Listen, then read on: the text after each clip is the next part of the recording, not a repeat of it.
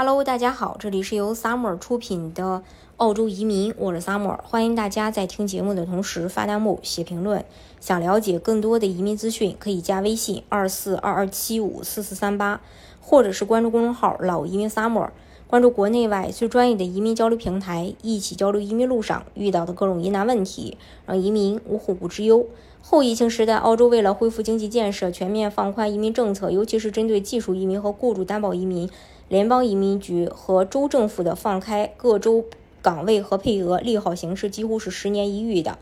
不过，澳洲移民框架中不仅仅只有技术和雇主担保移民，商业投资类也是整个移民体系的重要组成部分。从澳洲移民体系的架构可以清晰的看到，任何背景的申请人都有对应的细分签证类别。从澳洲绝大多数的申请人来说，技术和商业两种背景类型可以切换操作的可能性是非常小的。即使申请人的背景同时符合技术和商业两个类别的移民申请要求，也会因为经历、成功率、时间等多重因素只会二选一。这充分的说明，澳洲政府在规划移民政策时，充分的洞悉了申请人的各种可能性。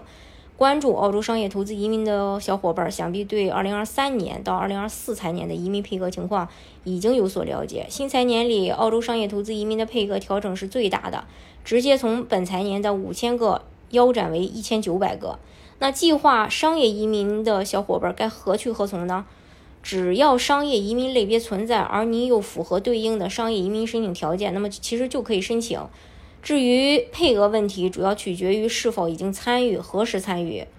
澳洲移民只有参与才会有成功机会。有一部分商业移民的申请人也是因为各种原因不满足技术或雇主移民的申请条件，在没有其他的合适方案的时候才会选择投资移民。这种情情况下，如果连商业类签证的申请都不愿意投入精力和时间尝试，那真的没有其他移民澳洲。的这种可能了。至于配额，只有递交了意向才能获得，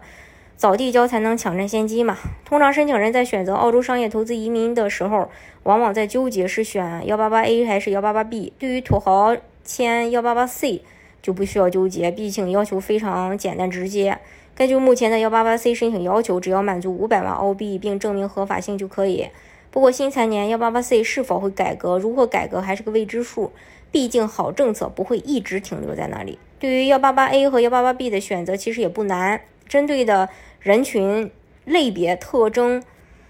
比较明显。幺八八 A 是创业类，申请人需要符合公司年营业额和家庭净资产的背景要求，而且登陆澳洲后同样需要成功创业，满足营业额的要求。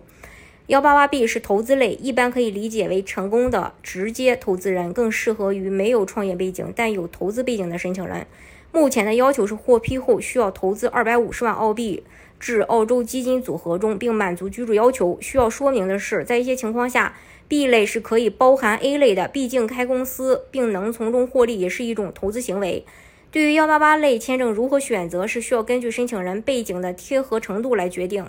所以大家如果想具体了解的话，也可以找我们去评估。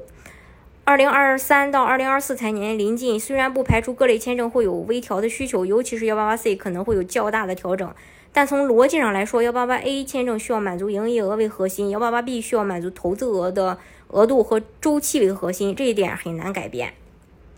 大家如果想具体去了解澳洲移民政策的话，可以加微信二四二二七五四四三八。或者是关注公众号“老移民 summer”，关注国内外最专业的移民交流平台，一起交流移民路上遇到的各种疑难问题，让移民无后顾之忧。